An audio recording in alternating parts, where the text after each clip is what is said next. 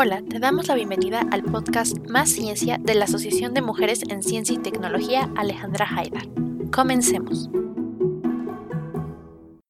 Hola de nuevo, gracias por escuchar otro episodio de Más Ciencia. Los saluda Vianey y Liz, de la Coordinación de Temas de Violencia de Género de la AMSI. Nos alegra mucho estar de vuelta y traer este nuevo episodio en el que retomaremos la serie de la lucha de las mujeres en la ciencia. Como mencionamos en el episodio anterior, en el cual introdujimos esta serie de podcast, el día de hoy tendremos una entrevista con Yasu Enciso Domínguez. Estamos muy emocionadas. Ella es psicóloga social e investigadora y ha enfocado sus estudios en género, amor, feminismo y academia. Y tiene una gran trayectoria, pero no queremos spoilerles el resto del episodio, así que mejor quédense a escuchar su trayectoria en viva voz de esta investigadora. Así es, ella labora en la City University of New York y nos acompaña desde su hogar para hablarnos de su línea de investigación y su próxima publicación. Navegando la Academia Neopatriarcal, estrategias de las mujeres académicas en un contexto neoliberal y patriarcal. El objetivo del artículo es mostrar cómo el sistema neopatriarcal oprime a las mujeres académicas y cómo ellas, lejos de recibir la opresión pasivamente, elaboran estrategias para integrarse y navegarla. Las invitamos a quedarse hasta el final. Yasu es una excelente oradora quien con analogías divertidas y sencillas nos permite comprender la situación de la mujer en la academia. Y bueno, antes de proseguir con la entrevista, les contamos que el sábado pasado a la publicación de este podcast eh, concluyó el primer taller de mujeres jóvenes hacia la ciencia en el cual participaron cerca de 115 niñas, un montón, en cuatro talleres diferentes impartidos por estudiantes de doctorado y por doctoras. Eh, durante estas dos semanas compartieron con las chicas conocimientos de sus áreas de estudio, con lo que al final eh, las niñas hicieron varios trabajos súper padres entre infografías, videos, podcasts, cápsulas informativas. Todos los trabajos fueron muy buenos, pero aquellos que destacaron recibieron una mención honorífica. Estos serán compartidos en nuestras redes como YouTube, Facebook y un futuro simposio del cual compartiremos más información en nuestras redes en las siguientes semanas. Y ya en específico para la categoría de podcast, los trabajos ganadores se publicarán en nuestras plataformas de podcast, en un episodio completamente dedicado al taller, donde las organizadoras y las participantes nos hablarán más de su experiencia. Así que estén súper al pendiente de este siguiente episodio. Y bueno, esos fueron todos los anuncios que teníamos para ustedes. Los dejamos con la entrevista. La primera pregunta era que se les contara un poco sobre su trayectoria y como su área de investigación y lo que se encuentra haciendo en este momento. Perfecto. Bueno, pues yo soy la doctora Jesús Enciso Domínguez, soy psicóloga social crítica. Que todo el mundo que oye esto dice, ¿what? Eh, tenemos la idea de que las personas que estudian psicología solamente hacen terapia, ¿no? Además, yo recuerdo que cuando iba en la preparatoria y antes, me decían, tú no puedes ser psicóloga, Jesús, porque tú hablas mucho. Y un psicólogo tiene que estar calladito y escuchar. Y bueno, esto es un estereotipo muy grande, tanto para las personas que dan terapia como para las que no. Em, y a mí, bueno, siempre me gustó hablar con la gente, hacer la divulgación y demás. Eh, empecé a entrar en la psicología. Eh, pero me di cuenta que lo mío, lo mío no era tanto dar terapia. Yo admiro mucho a las personas que dan terapia, eh, las personas que hacen counseling. Me parece que necesitas tener muy buen estómago, muy buena preparación física, mental, emocional para salir adelante. No me agradaba mucho, pero me interesaban los fenómenos sociales, lo que pasaba alrededor. Es decir, yo no me sentía con la habilidad de poder hacer contención a una persona que viviera en un ambiente violento, pero me llamaba la atención por qué esta niña vivía en estas condiciones y esta otra también y esta otra también y qué tienen en común y qué está pasando a gran escala. Entonces eh, me di cuenta que lo mío era la psicología social. Yo trato de explicar la psicología social eh, de una manera sencilla, es decir, la psicología, por definición, ¿no? y la más tradicional que conocemos, se basa en conocer al individuo, a la mente, una persona. Y la sociología se supone que la tradicional estudia grupos, un montón de personas. Lo que yo hago es justamente estudiar el puente, la relación entre estas dos, entre el individuo, la persona y la sociedad, ¿no? Ya sea que la persona afecte a la sociedad o que la sociedad afecte a esa persona. Entonces, yo justamente estudio esto. Esto podríamos llamar que es psicología social. Nos alimentamos de la filosofía, de la historia, de la antropología, en general de las ciencias sociales y crítica eh, implica que nosotras cuestionamos lo que se da por sentado. Tú a mí me das un statement como, la educación es buena, sí, y yo te digo, mm, vamos a cuestionar qué tipo de educación, quién la da, cómo la reproducimos.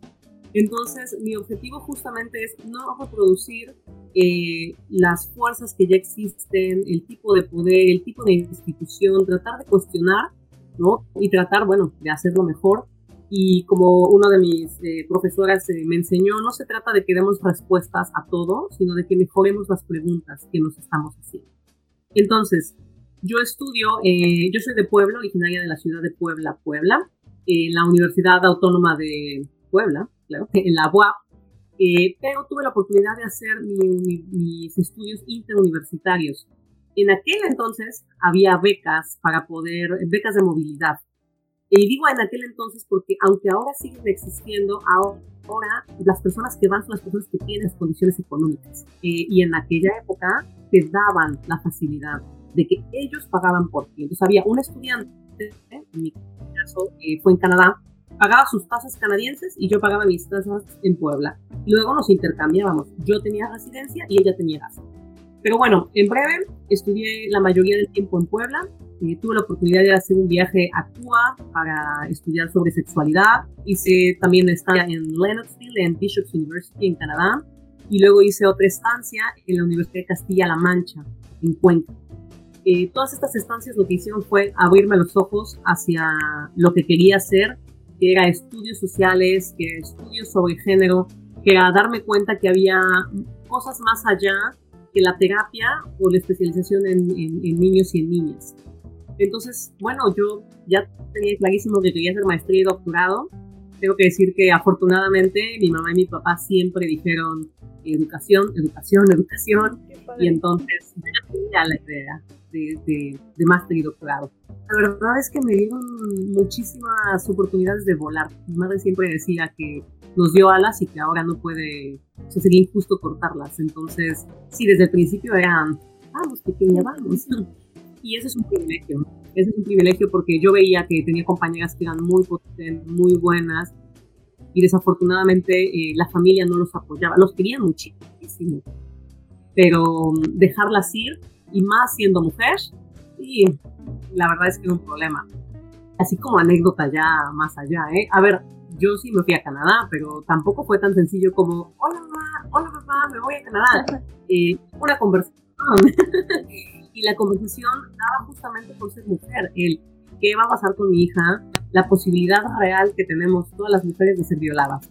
Eh, además, quiero decir que, bueno, mi papá investigó hasta lo que no se podía porque desafortunadamente esa es la cultura. Eh, este tema de feminicidios y violaciones, desafortunadamente no solo es en México, pasa a escala mundial. En México ahora el porcentaje de muertes es altísimo, pero eso no exime que lugares como Canadá u otros sitios que consideramos paraísos no, no maten a mujeres. Entonces, sí tengo que decir que hubo una plática para, para poder ir a Canadá, hubo una mega plática para ir a Cuba y luego pues ya se acostumbraron los pobrecitos y ya no hubo plática para España, ¿no? Y bueno, ahí estudié en, Canadá, según yo iba a hacer neuropsicología, obviamente no. obviamente me desvié. Me di cuenta por un texto sobre cómo hacían esas implicaciones del cerebro de la mujer y el cerebro del hombre y cómo había una construcción biológica y social. Y dije, mmm, género. Y cuando me fui a España, me fui a antropología y me di cuenta cómo las familias eran construidas socialmente también. Es decir, vamos, el niño y la niña, eh, quién es el tío, quién es la tía, a quién le llamas con cariño, a quién le das un beso, ¿no? Entonces me llamó la atención y tuve un profesor, es decir, no lo olvidaré, el profesor Cosío, que yo llegué y le dije, hola, estoy perdida. Y eso es muy importante porque creo que como estudiantes eh, necesitamos tener estas relaciones con las profesoras. Necesitamos que nos abran puertas para poder ir con la confianza y decir, oye, no sé qué sigue. Tú sales de la carrera y tienes esa sensación de, ¿y ahora qué sigue? Soy experta, pero ¿en qué? O no he aprendido nada. Y eso quiero decirles a todas que es súper normal. O sea, no sales con la carrera hecha. Y yo fui a decirle, pues a mí como que me gusta la sexualidad, pero quiero saber cómo con la gente y no lo podía expresar. Y el profesor Cosío fue el que me dijo, eso que tú estás diciendo se llama psicología social. Toma esta clase y léete estos libros. Para mí eso fue decisivo. Tanto el que me digan el consejo como el leerme los libros. Para mí la lectura es lo que te va a abrir muchísimas puertas. Tú puedes tener grandes ideas, pero si no están ancladas en, una lectura previa, en una lectura crítica, son solo eso, bonitas ideas y no podemos avanzar. Bueno, pues entonces resumo. Estudié en la Autónoma, hice mi universidad eh, afortunadamente en diferentes lugares como Cuba y como España y finalmente me fui a hacer mi máster. Eh, mi máster lo hice en la ciudad de Barcelona, fue un máster en investigación en psicología social. Para hacer la maestría yo investigué eh, bastante. Me puse a ver qué profesoras había, cuáles eran sus perfiles, dónde habían publicado, dónde daban clases. Eso para mí fue clave Creo que el decidir dónde estudiar una maestría o una licenciatura es muy importante.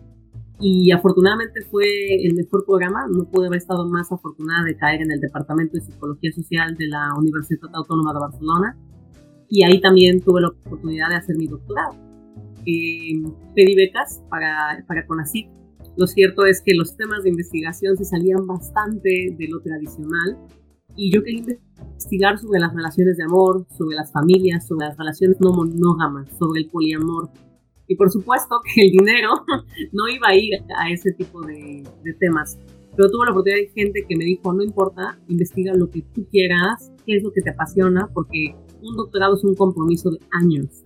Así que tiene que encantarte tu tema porque vas a vivirlo. Mira, yo tiene años que terminé el doctorado y sigo hablando de mi tema doctoral. Entonces, terminé, terminé mi doctorado y luego eh, decidí hacer un postdoc. Ahora soy una, visiting professor en, eh, la, en CUNY, en la City University of New York. Específicamente, soy profesor de Georgia College of Criminal Justice y researcher para The Graduate Center. Los dos son como una especie de campus de the City University of New York y llevo viviendo aquí ya cuatro años.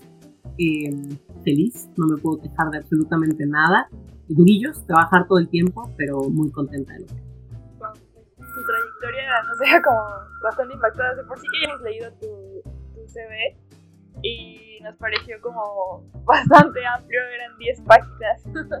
Créeme que esas 10 páginas no, no las construí saliendo de la universidad, ¿eh? lo juro. De hecho, si te fijas en el currículum, hay muy pocas cosas de la universidad. Son cosas que se van construyendo después, lo prometo. Y, además también es verdad que impacta mucho porque el currículum profesional te, enseñan a hacerlo en una o dos hojas y tiene que ser breve y pequeñito. Y el currículum académico, yo veo el mío y digo, no es nada, y veo el de otras personas que tiene 30 o 40 páginas. Entonces, no te dejes a pantalla con el currículum.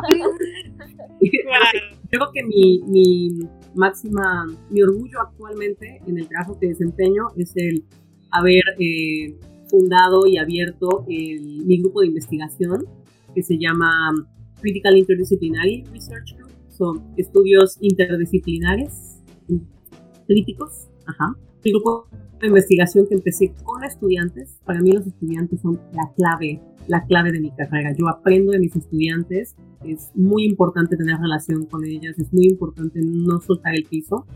Sobre todo me enfoco en estudiantes mujeres y en estudiantes de origen latinoamericano y abrimos este grupo de investigación en mi departamento y ahora estamos uniendo a profesoras también para que pueda haber una conexión entre estudiantes y profesores. Cuando digo profesoras y estudiantes, sí me refiero a hombres y mujeres, pero hago más hincapié en, en las mujeres. ¿Y qué te llevó a hacer este, este grupo como interdisciplinario? Cuando yo volví de Barcelona, me di cuenta que no era psicóloga, porque no hacía terapia y era como muy, muy esta, esta barra tradicional y tampoco hacía cuantitativo. Y en sociología también me quedaba como muy lejos estas ondas de orden social y de grupos, más de la economía también. Y tenían este departamento de grupos interdisciplinares, de, perdón, de estudios interdisciplinares, y ahí había gente que, que eran eh, de literatura, de música, de leyes, de filosofía. Eh, éramos todas las obras de otro departamento y decidí que realmente lo que yo había hecho todo este tiempo había sido esta riqueza interdisciplinar. Nosotros tenemos que hablar con otras disciplinas. Eh, yo necesito, como psicóloga social, de la biología, de la neuro, de la física, de las matemáticas. No puedes solamente decir, este es mi área de campo y, ahí me cierro. Tú tienes que estar abierta a leer, incluso a cosas que no te gustan o que no estás a favor, que no estás de acuerdo. Tienes que leerlas. Tienes que leerlas porque es, es como vas a desarrollar argumentos para poder debatir o cambiar tu postura o ampliar tu postura.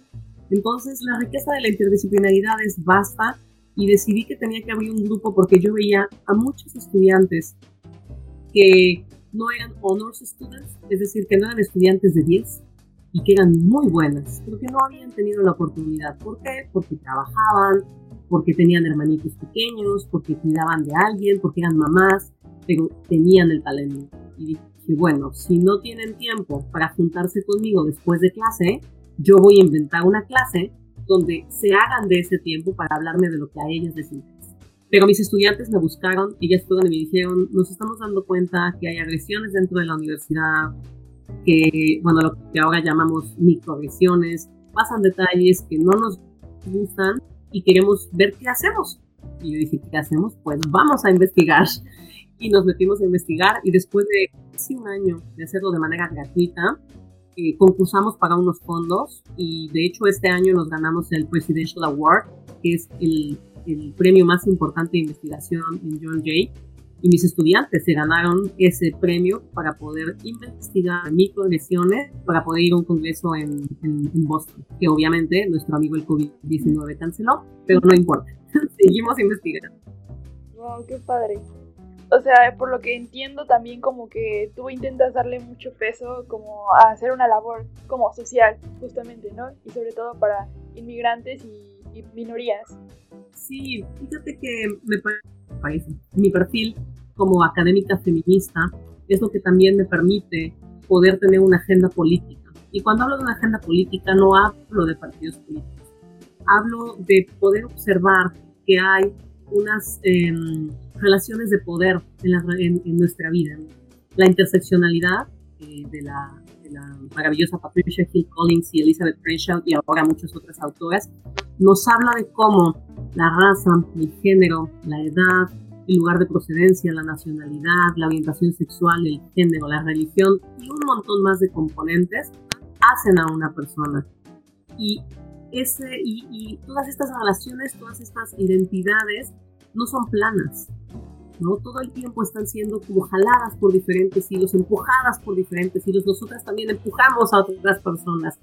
Entonces, tú cuando te das cuenta de, cómo funciona la sociedad y de estas relaciones de poder, bueno, me parece que como feminista yo tengo una responsabilidad, ¿no? Tenemos una responsabilidad de hacer algo al respecto. Mi agenda feminista me da para, sí, me doy cuenta que pasan las cosas y qué vamos a hacer al respecto, ¿no? Si yo gozo de algún privilegio, ¿cómo voy a hacer que ese privilegio se haga valer? Si yo soy una mexicana de piel blanca, ¿no? que eso me da unas ventajas por sobre otras personas, ¿qué voy a hacer? Entonces, eh, yo soy también mexicana inmigrante, pero es muy diferente porque he migrado con un doctorado. Entonces, cuando lo encontramos, el punto es ver qué podemos hacer crecer, cómo podemos apoyar. Y luego, otra herramienta eh, feminista importante, la sororidad. Si yo estoy donde estoy, es gracias a mi comunidad de mujeres académicas, ¿no? Y de, y de aliados también. Entonces, eh, me parece que el feminismo es lo que ha hecho que esto tenga una causa.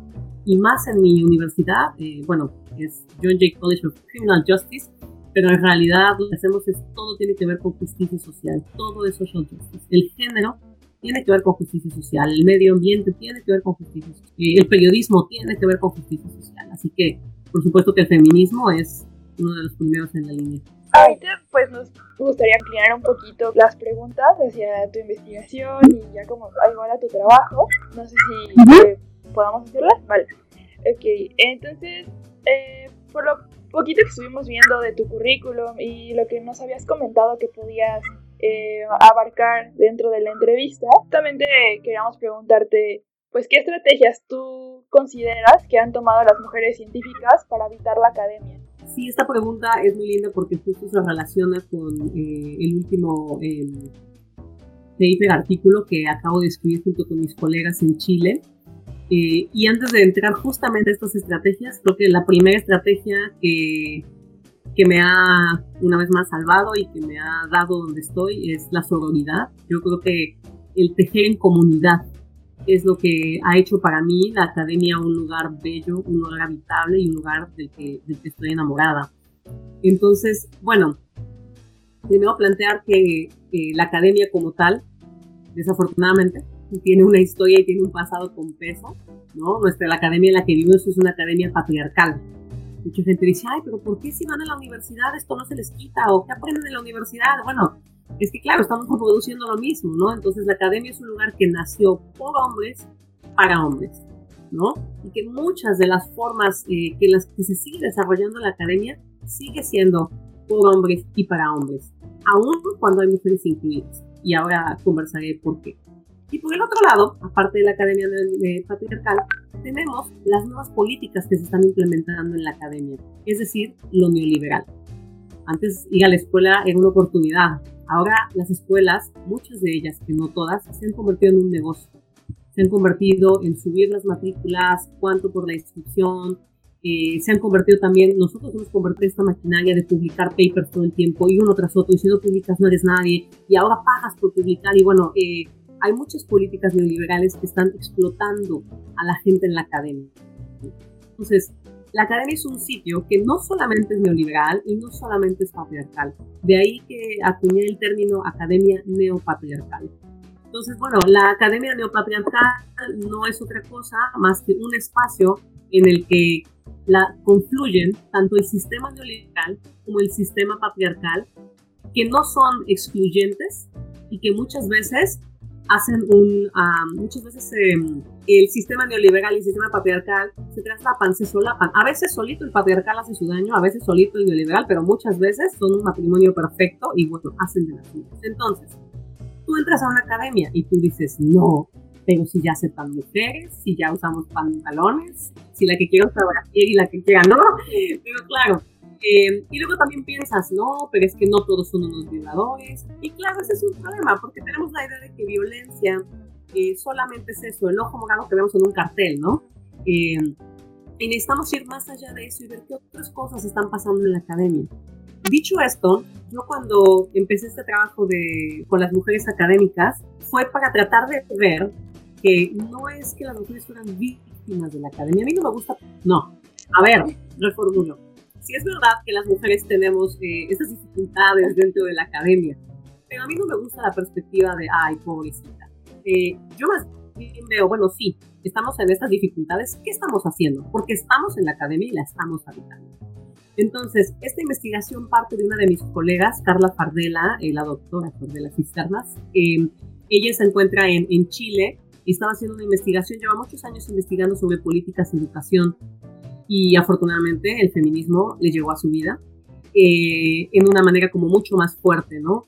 Entonces empezó a cuestionarse más cosas y de repente dijo, aquí hay algo y no me está gustando, no sé exactamente por dónde. Pero espérate, no lo voy a hacer yo sola, vamos a hacer comunidad. Yo tengo a una colega que es experta en el tema, vamos a llamarla.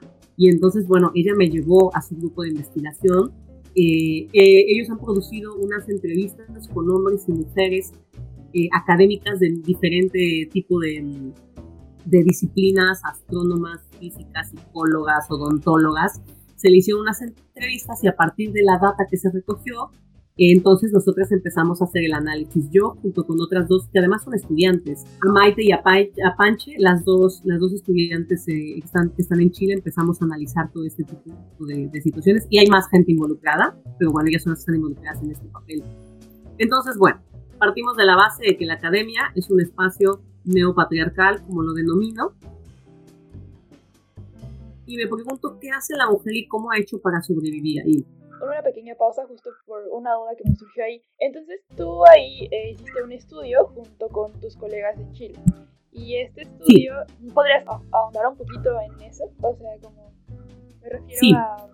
Hiciste preguntas respecto a cómo era su vida en la universidad, respecto a si alguna vez fueron violentadas o algo así.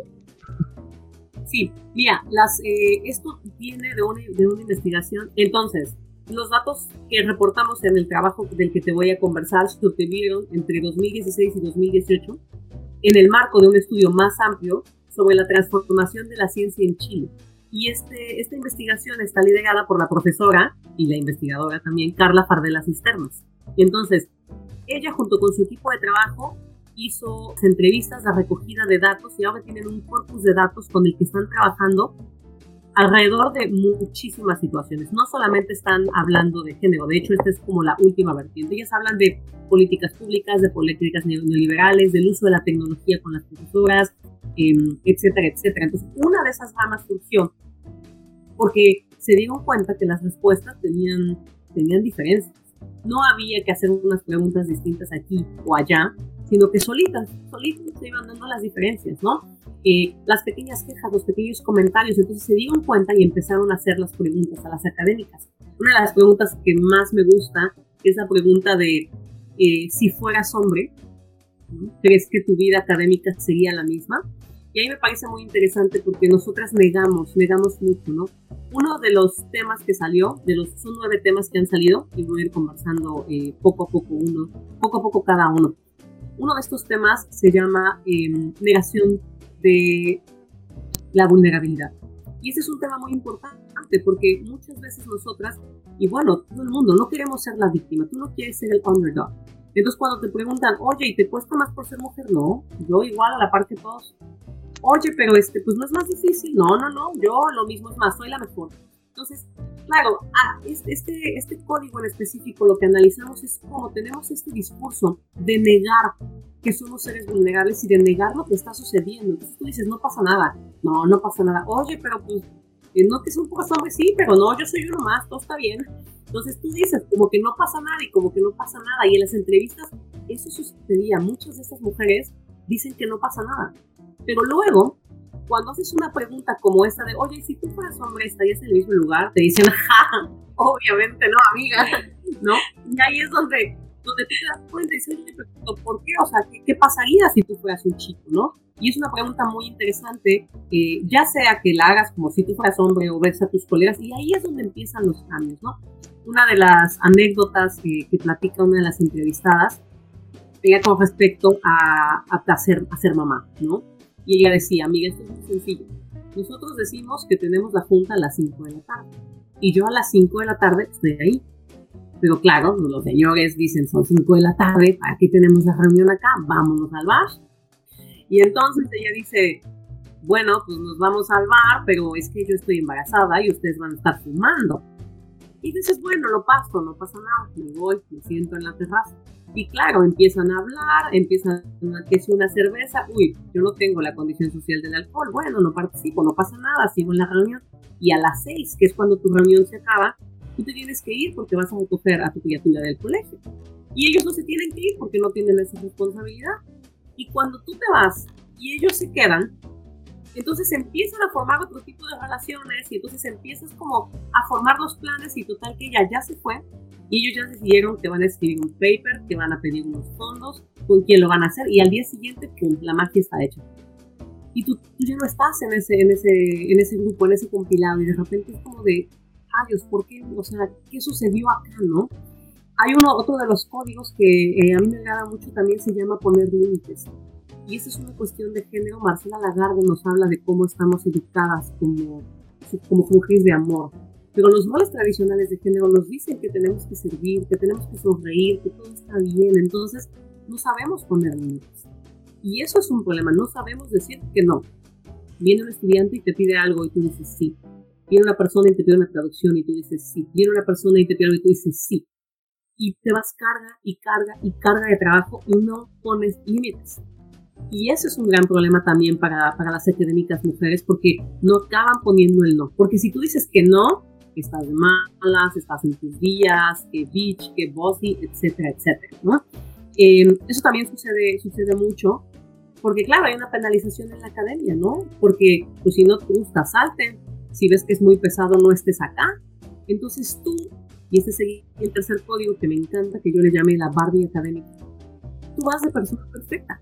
Tú eres una Barbie, tú eres rubia, alta, con unos pechos gigantes que si esa mujer existiera se caería, porque gravitacionalmente, o sea, físicamente es imposible que ella se mantenga de pie. Pero tú pretendes ser esta académica perfecta, ¿no? Y no hablo de que seas rubia con pechos grandes, me refiero a que todo está bien, tu escritura tiene que ser la mejor. Y eso implica que vas a checar tu papel, tu artículo una y dos y tres veces y te va a crear inseguridad. Y está bien escrito, es que si no me lo van a rechazar, es que tiene que estar perfecto. Y tú volteas y ves como otros colegas hacen sus aplicaciones para fondo y sus, y sus artículos y dices, madre mía, esto está mal hecho. Pero mira, quitados de la pena van a y son aceptados. Y dices, yo creo que estoy trabajando un poco de más. ¿En dónde me tengo que detener? Porque vas en la búsqueda de esa perfección constante. quieres ser perfecta, pues para que no te tiren para atrás, para poder pertenecer. Para ganar tu lugar, ¿no? Claro, para ganar tu lugar. Y ahora que dices ganarte un lugar, esto me lleva a otro de los códigos que es uno de mis favoritos, que le llamé Drag King. Encanta mi nombre. Este código de Drag King eh, me encanta porque, bueno, ustedes a veces están más familiarizados con el término de Drag Queen, que suelen ser eh, sujetos que se identifiquen como hombres y que eh, se visten, ¿no? Performan esta vestimenta de mujer, ¿no? es una técnica que se ha usado desde antaño eh, se usaban las mujeres piratas, se vestían de hombres para poder estar en un barco pirata, porque decían que era de mala suerte y se iba a hundir. Eh, en los teatros, cuando no dejaban participar a las mujeres, te tenías que, eran hombres vestidos de mujeres para poder eh, estar en el teatro, ¿no? Entonces, drag king me encanta porque es cuando una mujer con una académica, o una, una persona que se identifica como mujer, trata de masculinizarse para poder entrar a la academia. Tú te puedes masculinizar de muchísimas formas desde de verdad cortarte el cabello, ¿no? A la Margaret Thatcher, ¿no? Esos son como muchos ideales como Margaret Thatcher o como Angela, Merkel, que tú la ves como más masculinas, o, eh, hago comillas, porque, aquí le llamamos masculinidad. Pero la idea es eso, ¿no? Como tratar de hacerlo a lo que tradicionalmente llamamos masculina, ser más duras, ser más firmes, ser más competitivas. Y si llegaste tarde un minuto, te cierro la puerta y punto. Es así que ponen límites. Es así que te dicen adiós y se acabó, ¿no? Y otra forma de, de, de, poder masculinizarte, que no haya sororidad, que haya competitividad. Pero claro, son las estrategias que además muchas veces usaban las primeras mujeres que entraron a la academia. ¿Sabes? Es este estereotipo de esta mujer que tú sabes que es muy buena y que es la líder del departamento, pero uff, ni te acerques porque te come con la mirada bueno, son estrategias que ellas tuvieron que desarrollar para estar en la academia. Perdón que disculpa tantito aquí. Esto va relacionado como con esto que llaman de hacer eh, pactos o hacer algún tipo con hacer como pactos con hombres. Por ejemplo, mujeres que hablan mal de otras de otras mujeres eh, justamente en un, en un ambiente de hombres o que intenta adoptar eh, no sé patrones de hombres o sus actitudes Sí, yo las incluiría dentro de la categoría de drag king. Las incluiría en formas en las que tú tienes para poder encajar, para que por favor te digan que sí y seas una más, ¿no? Y llega a tal extremo que, claro, tampoco te das cuenta, ¿no? Eh, y a veces las haces de manera inconsciente y a veces las haces de manera consciente porque sabes que tienes que sobrevivir. A mí me gusta mucho esta categoría también porque no se trata de culparlas, no se trata de decir, ay, estas mujeres arruinan la academia. No, se trata de reflexionar cómo es que esta academia neopatriarcal ha producido a estas mujeres, ha hecho que la única alternativa que tengas para sobrevivir es ser uno más, ¿no? Y que sí, que te valgas estrategias como de tirar a la otra, hablar mal de la otra, decir que igual se acostó con alguien más, porque es lo que has aprendido y porque es lo único que te ha mantenido. Entonces, no es una justificación a este tipo de, conductas y a este tipo de personas, bueno, no sé si de personas, a este tipo de estrategias, no, es una explicación de qué es lo que está sucediendo y qué es lo que las está produciendo. Eso mueve la responsabilidad de ellas malditas culpables a, hey, el sistema produce estas estrategias. Diría que, diría que este tipo de comportamientos de actividad entre mujeres también se pueden, son comportamientos machistas o son simplemente como un comportamiento de autodefensa. Yo definitivamente creo que hemos sido educadas para estar de enemigas toda la vida. Eh, eso es muy sencillo de ver. Eh, en las, hay muchos artículos al respecto de Walt Disney, pero no solo Disney es el culpable, pero bueno, es un villano, es mi villano favorito. Eh, pero bueno, nosotros vemos quién es la enemiga en la película de la Cenicienta, quién es la mala, ¿no? las hermanastras y la madrastra, ¿y quién es la mala en la Bella Durmiente? Pues la otra madrastra, ¿y quién es la mala en la Sirenita? Pues la Úrsula. Y tú te pones a ver películas y películas y películas y obras de teatro y lees literatura y te das cuenta que así funcionaba, ¿no? Que la mala era la mujer y la víctima era la mujer. Esto te pone en una posición de polos opuestos, en las que, por cierto, te rescatas tú te rescata el príncipe, que esa también es otra historia. Pero entonces, claro que la sociedad nos ha enseñado a compararnos todo el tiempo, ¿no? Eh, yo siempre he admirado, admirado la brotherhood entre los hombres. Me parece que deberíamos de aprender de lo que hacen tanto para reproducir como para no reproducir. Hay que cuestionar la brotherhood, pero como es una cosa tan fuerte y todos están tan bien, tampoco digo que esa sea la estrategia, pero es interesante ver cómo pasa lo que pasa, ellos están juntos. Y con nosotras no siempre es así. Y entonces esto es aprendido, eso es un hecho, no hay un gen de, de, ser bitch, no hay un gen de ser la mala mujer. Esto no es biología, no es genética, esto es aprendido 100%. Y esto me lleva al quinto, al quinto componente, al quinto código o estrategia, que es la red, la red sorora académica. Esta red sorora académica es otra estrategia que la mujer tiene para sobrevivir dentro de, dentro de su universidad, ¿no? Es, bueno, yo sola estoy en el hoyo, pero mira, ya hay otra que también está en el hoyo. Oye, hola, estamos en el hoyo, escribimos algo juntas y así podemos producir juntas y pongo tu apellido y mi apellido, venga, vamos a hacerlo. Oye, ¿sabes qué? Yo ahorita voy a dar clase, eso me pasa con una colega de aquí que la adoro y tiene a dos, dos bebas y a veces lleva las bebas a la universidad y de repente tengo clase, me las cuidas y están en mi oficina y yo las estoy cuidando y ella se va a dar clase y vuelve. Esa es la sororidad académica. Y es interesante porque vemos qué sucede. Mientras ella da clase y yo cuido a las bebés, hay un colega en otro cubículo que está produciendo un artículo. ¿no? Y ahí es como empieza estas desventajas entre los unos y los otros, ¿no? Es muy importante tener una red sobre feminista y poder hacer uso de ella. Y yo creo que cada vez más hay mujeres que están conscientes del feminismo, que leen al respecto, que saben exactamente qué es, que no tienen la idea de que ser feminista es ser lesbiana, cortar penes, odiar a los hombres y dejarse pelos en las piernas, porque eso no es. Y que tampoco se trata de, de maquillarte o no maquillarte, ¿no? Que va mucho más allá de eso. Y una de las cosas más bellas es el tema de la solidaridad y de cómo podemos ser enemigas, cómo podemos ser amigas, cómo podemos ser críticas con otras mujeres porque no se trata de que ahora todas somos amigas y si tú haces algo mal, ay, no importa, porque es mujer y la justifico. No, cuidado. por, eso hay, por eso es que hay que leer, para saber qué es la sororidad y cuáles son los puntos en común.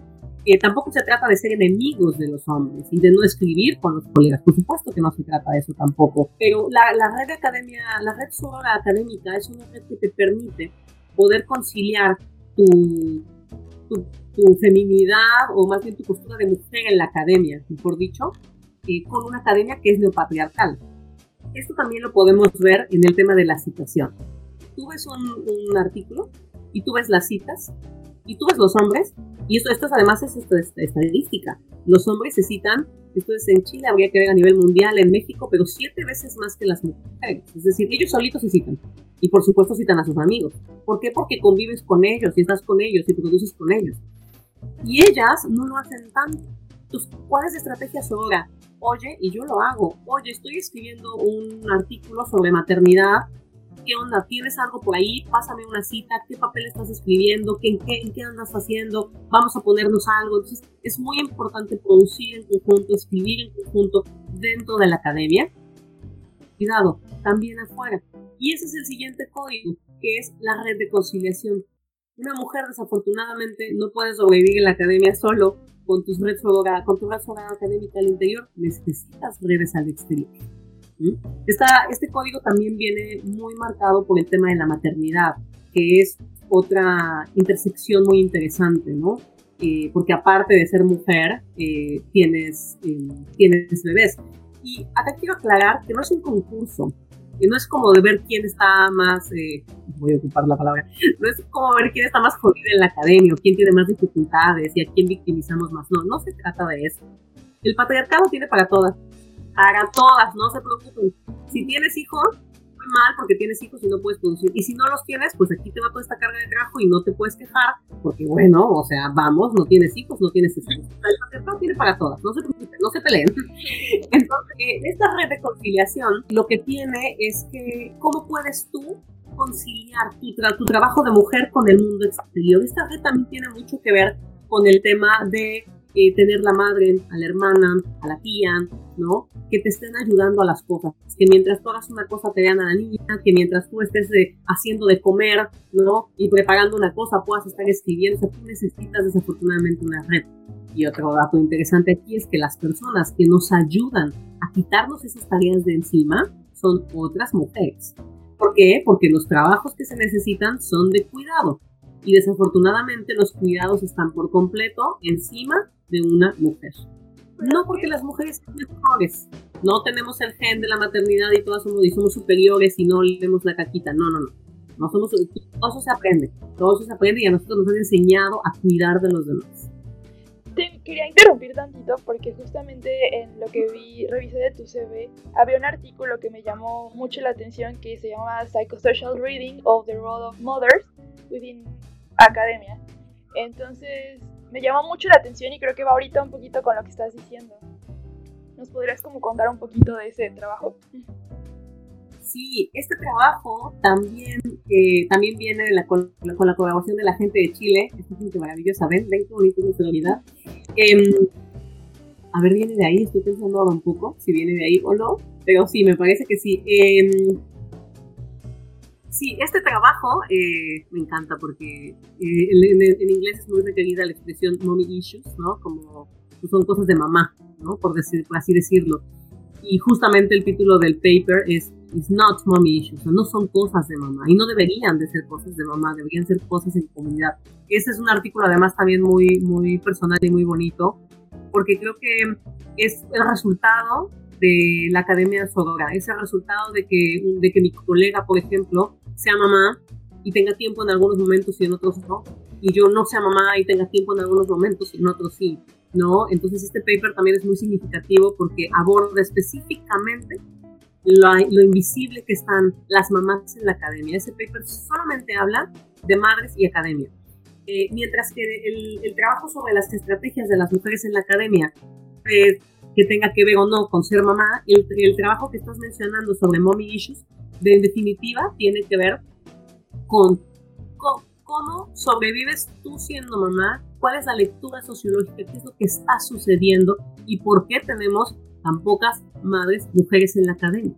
Y aquí pasan muchos fenómenos diversos e interesantes. Em, por ejemplo, hay uno que se llama el lighting pipeline, em, que se podría traducir como la gotera, el tubo que gotea, ¿no? Cuando entran las mujeres a la academia, ahora tenemos este fenómeno que se llama feminización de la academia. Es decir, un montón de mujeres en la academia. Tú ves y están llenos de mujeres. Estadísticamente hay más mujeres estudiando que hombres, ¿no? Y tú dices, ay, pues fíjate que hay, por ejemplo, en psicología, ¿no? En pedagogía, ¿no? Pues hay 100 mujeres y dos chicos. Y te vas a la maestría y de repente pues ya son 50 y cuatro chicos. Y de repente te vas al doctorado y te sigues avanzando y de repente ves, por ejemplo, las escuelas normales del Estado, no todas, pero muchas de ellas, los directores son hombres. Y tú ves y dices, enfermería, enfermería de toda la vida ha sido un campo que está muy dedicado a eh, que, bueno, se retroalimenta el tema, ¿no? Pero son mujeres la mayoría. Y de repente ves que el puesto directivo son hombres, ¿no? Y bueno, tú vas a, otro tipo de lugares como la ingeniería, donde la mayoría son hombres, y tú no ves que entre más alta la jerarquía, ahora las directoras sean mujeres, ¿no? Eso no sucede, no sucede a la inversa. Entonces es muy interesante porque lo que pasa es que es imaginarse una tubería y cómo va goteando y como cada vez que vas avanzando, el goteo son mujeres que se pierden, mujeres que se pierden. Entonces, una chica, ¿no? Eh, eh, que se embaraza en la universidad. Bueno, pues hay, las estadísticas de, mexicanas son maravillosas, ¿no? Eh, irónicamente, México es el primer lugar en embarazo adolescente. Entonces, tú como mujer tienes que estar a por el bebé. Y la mayoría de mujeres que tienen bebés, por ejemplo, pues deja la carrera. Y sus contrapartes, es decir, el, sujeto responsable por el otro 50% de esa criatura, bueno, pues él normalmente sigue estudiando. Y luego más adelante, cuando te quieres embarazar, por ejemplo, ¿no? O sea, tienes que hacer una decisión y ese es un discurso que está, eh, que está bastante en las entrevistas, tanto en las, que, en las que se hicieron en Chile como en estas entrevistas que el proyecto que estoy haciendo actualmente sobre maternidad y COVID-19, son mujeres que tienen que decidir y decir, ¿qué hago? ¿Tengo un hijo o tengo una carrera? porque el reloj biológico, en el sentido de la maternidad, es, existe. Y muchas mujeres esperan hasta los 36 y 37. ¿Por qué? Porque o te apuras a hacer tu maestría, doctorado y el postdoc y la plaza y acabar a asegurar y no sé qué. Y ya que lo aseguras, uy, pues eh, ya, o sea, ¿en qué momento metiste los bebés? Y si vas a tener bebés, poder compaginar esas dos cosas es tremendamente difícil. Tremendamente difícil, ¿no? Uno de los ejemplos que siempre coloco es, hay universidades con sala de lactancia. Bien, estás en la universidad, perfecto. ¿Cómo va a llegar ese bebé a ti? ¿Lo vas a teletransportar? ¿Va a caminar? ¿Va a gatear hasta allá? ¿Cómo va a llegar ese bebé a la sala de lactancia? Tú tienes que llevar al bebé, o alguien te tiene que llevar al bebé. para que tú le puedas dar de beber, de, perdón, de tú le puedas dar la leche. ¿no? Entonces, muchas de las políticas que tenemos, bueno, sí son a favor de promover la equidad, pero bueno, hace falta una visión y una perspectiva feminista para poder ponerlas en marcha. Que definitivamente solo poner una sala de lactancia no es la solución, ¿no? Muchas tienen la guardería, ¿no? Bueno, me parece perfecto que tengan la guardería dentro de la escuela, te vas a un congreso. ¿Y qué vas a hacer con esa persona? Con esa personita que tienes a tu cargo. Tienes que viajar tú, una persona que la cuide y ese bebé, ¿quién va a querer pagar por tres pasajes? Por comidas de tres personas por viáticos de tres personas. La academia no está pensando en ese tipo de situaciones, ¿no? Eh, afortunadamente tenemos el, privilegio de que al menos cuando eres académica, no, no sé si en todos lados, he visto universidades que tienen sus horarios muy estrictos, pero al menos aquí tú tienes un horario muy libre, tú vas a tus clases y después puedes hacer un poco lo que quieras con tu tiempo, es decir, eh, comités y juntas, reuniones, publicaciones y puede darte el ancho para poder ir por tus criaturas y regresar. Pero es que no es solamente ir por ellas y volver. Es que, vamos, también tiene que ver con y qué les haces cuando las tienes. Y es que ya que las tienes ya no puedes trabajar al mismo ritmo, ¿no? Eh, una de las cuestiones que, producto de ese, de ese trabajo, era cómo se traduce esto en políticas públicas. Y fíjate que las soluciones que, que se estaban planteando eran soluciones bien sencillas, como, por favor, que haya lugares en el estacionamiento más cercanos al campo que sean para las mamás. Porque vas con una carriola, porque vas con un bebé, porque tienes que salirte, correr al auto, ir por el hijo, dejarlo a la clase de danza o a la clase de ajedrez y te regresas. Y si te vas a estar tratando de encontrar estacionamiento y ponerte hasta atrás y luego caminar y luego en los tacones, porque la norma nos dice que hay que vestirnos con tacones, bueno, es que son una tras otra, tras otra, tras otra, que no permiten que la mujer triunfe o sea, realiza en la academia y que más bien la van empuja y empuja y empuja cada vez más afuera. Y si tú te das cuenta, muchas de las mujeres que están en la academia en puestos altos, pues muchas de ellas tampoco tienen hijos e hijas. Entonces, eso, eso claro que va muy de la mano eh, lo que preguntabas con el tema de la, de la conciliación y me parece que son preguntas que se tienen que hacer, eh, bueno, y preguntas que tenemos que responder. Bueno, si quieres ya podemos seguir con los, con los puntos que tenía. Perfecto, pues mira, nos faltan solamente tres, tres eh, estrategias más, que además son las más sencillitas. Una estrategia que llamamos la, la malabarista, que tiene mucho que ver con el tema de la conciliación también de, de, de, maternidad con trabajo, ¿no? Es el poder hacer un montón de cosas al mismo tiempo, ¿no? Es la figura tal cual de un malabarista. Y eso también se traduce en el trabajo invisible. Tú estás en tu trabajo y estás haciendo investigación y de repente te acuerdas, ¡Sí! no hay leche, espérate, y vas y anotas que no hay leche. Entonces tú estás pensando y estás con esas interrupciones todo el tiempo, ¿no? O si no te llaman por teléfono, oiga, venga a recoger al niño al colegio, ¿no? Entonces tienes que, tienes que estar eh, eh, haciendo estas situaciones de, de malabares para poder salir adelante, ¿no? Entonces, malabarista, la categoría malabarista es estas estrategias donde tú estás justo jugando con más de una cosa, porque no solamente estás jugando, comillas, ¿no? No solamente estás siendo académica, está haciendo muchas otras cosas más y esas otras cosas más están dentro de el rol tradicional de género, lo que la sociedad te dicta que tienes que hacer. Entonces tienes que jugar todas estas cosas. Si la sociedad te dice que lo que tienes que hacer es ser un triunfador en tu carrera, pues te vas a dedicar a tu carrera. Y bueno, pues ahí tenemos ejemplos porque la sociedad nos dice que tradicionalmente un hombre tiene que ser exitoso y proyectos.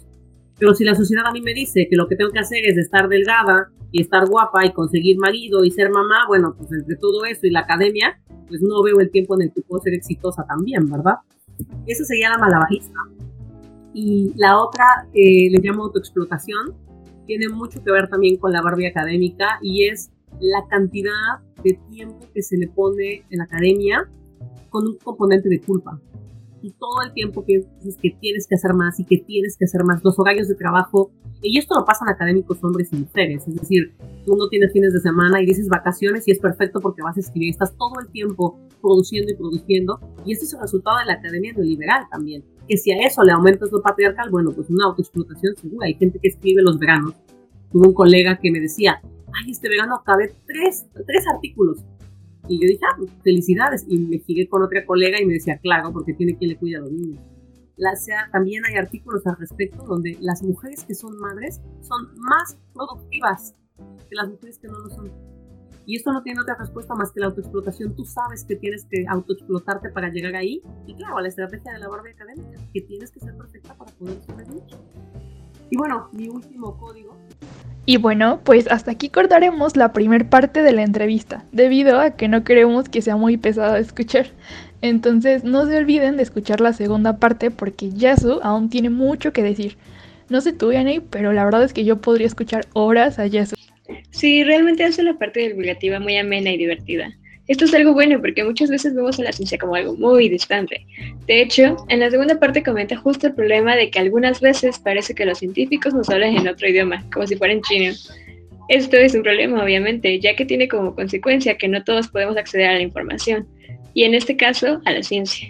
Exacto, entonces lejos de acercarnos, te hacen sentir tonto y te alejan más, y pues prefieres ver o escuchar otro tipo de contenido. Pero bueno, hasta aquí le vamos a dejar. Eh, les agradecemos mucho de nuevo el habernos acompañado en este episodio y nada, nos escuchamos en la segunda parte. Sigan curiosos y curiosos, nos vemos. Gracias por acompañarnos en este episodio de Más Ciencia. Nos vemos en el próximo. Asociación de Mujeres en Ciencia y Tecnología, Alejandra Haidar.